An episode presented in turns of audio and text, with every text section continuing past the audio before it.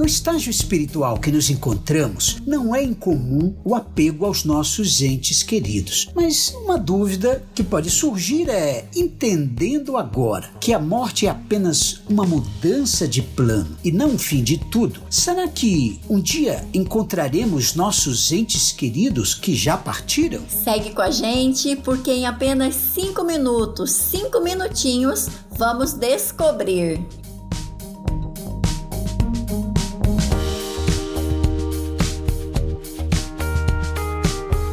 Vida continua. Um podcast da Concafras PSE.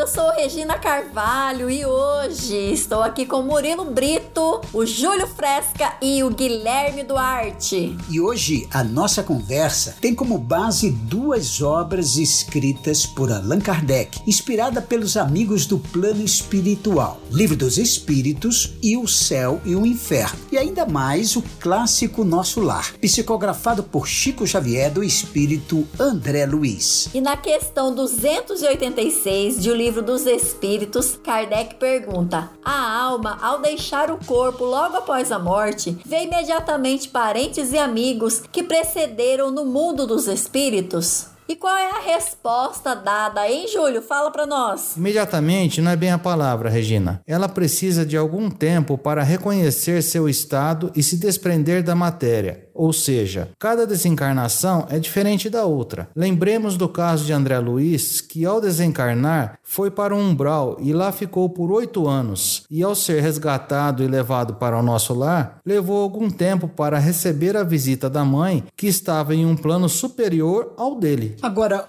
uma outra dúvida que está na questão 289. Nossos parentes e amigos vêm algumas vezes ao nosso encontro quando deixamos a Terra quem nos ajuda com essa? Eu aqui, Murilo. E posso dizer, sem dúvidas, eles vêm ao encontro da alma que estimam, felicitam-na como no retorno de uma viagem se ela escapou dos perigos do caminho e a ajudam a se despojar dos laços corporais. É a concessão de uma graça para os bons espíritos quando aqueles que amam vêm ao seu encontro, enquanto o infame, o mal, sente-se isolado ou é apenas rodeado por espíritos semelhantes a eles. Guilherme, isso acontece apenas uma vez? Seria tipo uma punição? Isso isso acontece algumas vezes, Regina, e termina sendo uma punição sim. Os espíritos explicam que nem todos são recebidos pelos parentes e amigos porque não fizeram por merecer. Temos um exemplo no livro O Céu e o Inferno de Allan Kardec, na segunda parte, capítulo 5, que há um relato de uma mãe que se suicidou logo após a desencarnação de seu filho. Sua intenção era acompanhá-lo,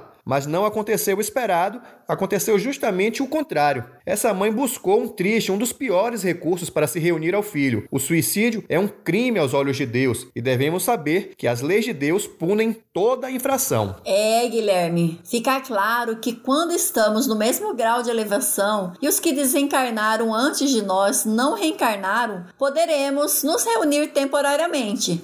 Se reencarnamos várias vezes, como reunir então essas famílias de todas essas encarnações? É por isso, quando a reunião é possível, ela tem que ser temporária. Ou seja, a evolução necessita da reencarnação, desse vai e vem do nosso corpo físico, não é mesmo? Se você ficou interessado no tema, fique ligado, porque vem aí um evento totalmente online e muito bacana. Escute aí a nossa dica.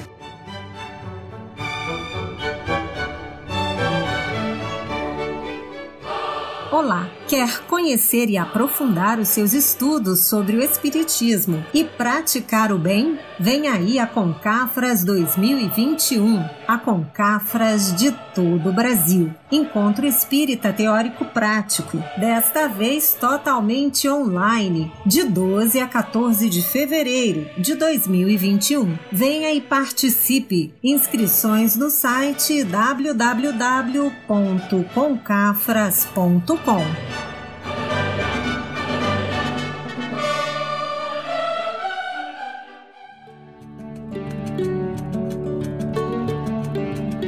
A morte é a mudança completa de casa sem mudança essencial da pessoa. Chico Xavier.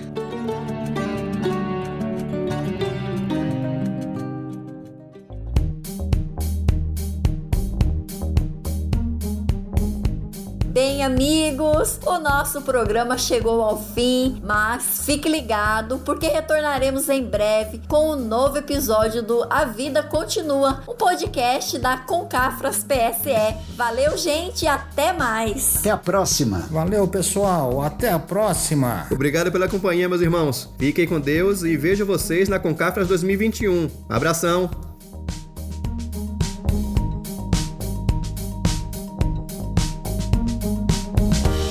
Vida Continua, um podcast da Concafras PSE.